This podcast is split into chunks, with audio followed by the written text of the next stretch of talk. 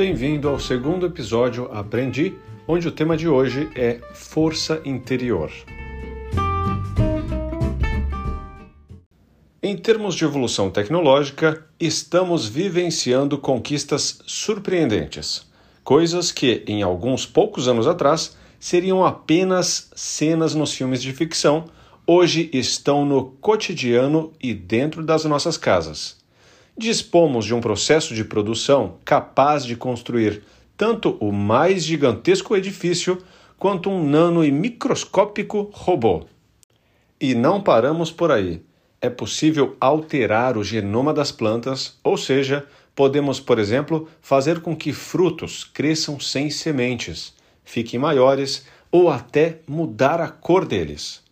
Mas, mesmo criando a semente e o solo perfeito, não somos capazes de fazer a semente germinar, pois falta a energia vital, ou podemos chamar de força interior, que dá a vida aos organismos.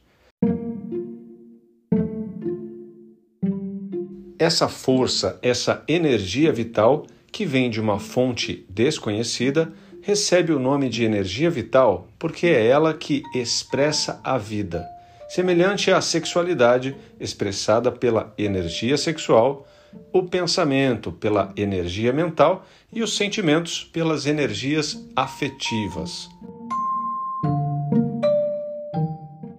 Consegue perceber?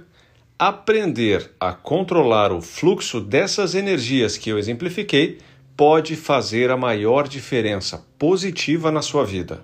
Já parou para pensar sobre isso antes? Acompanhe meu raciocínio somos nós que geramos essa variedade de energia e colocamos elas no ambiente à nossa volta. Digo isso porque, ao contrário do que muitos imaginam, nada é capaz de te fazer feliz caso você não produza energia para isso. Em outras palavras, um carro novo não te faz feliz, pois é você quem acredita que a situação merece produzir energia de felicidade de dentro para fora. Você se sente feliz. Outro exemplo é estar em um lugar lindo e cheio de motivos para se sentir feliz.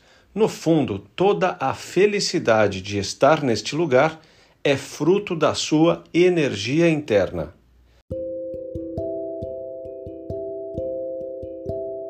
Percebe como é transformador saber disso? Toda a energia está em você. Então, eu te pergunto: o que acontecerá se você direcionar suas energias emocionais, por exemplo, decidindo quais energias estimular e quais ignorar? Evitaria desgastes com emoções que entristecem, aborrecem e desanimam.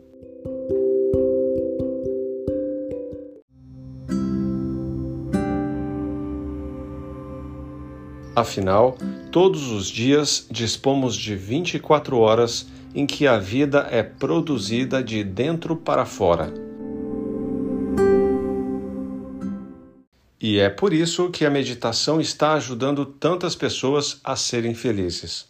Olha que legal! Não é a meditação que torna as pessoas felizes, mas sim a evolução que cada um alcança quando treina estas pausas e aos poucos conseguem escolher melhor sobre quais os pensamentos dar atenção e sobre quais deixar passar e irem embora, sem drama, de maneira zen. Assim, outros pensamentos virão e ativamente o meditante consegue preencher o dia com pensamentos bons, sentimentos bons e energia boa. Tudo de dentro para fora.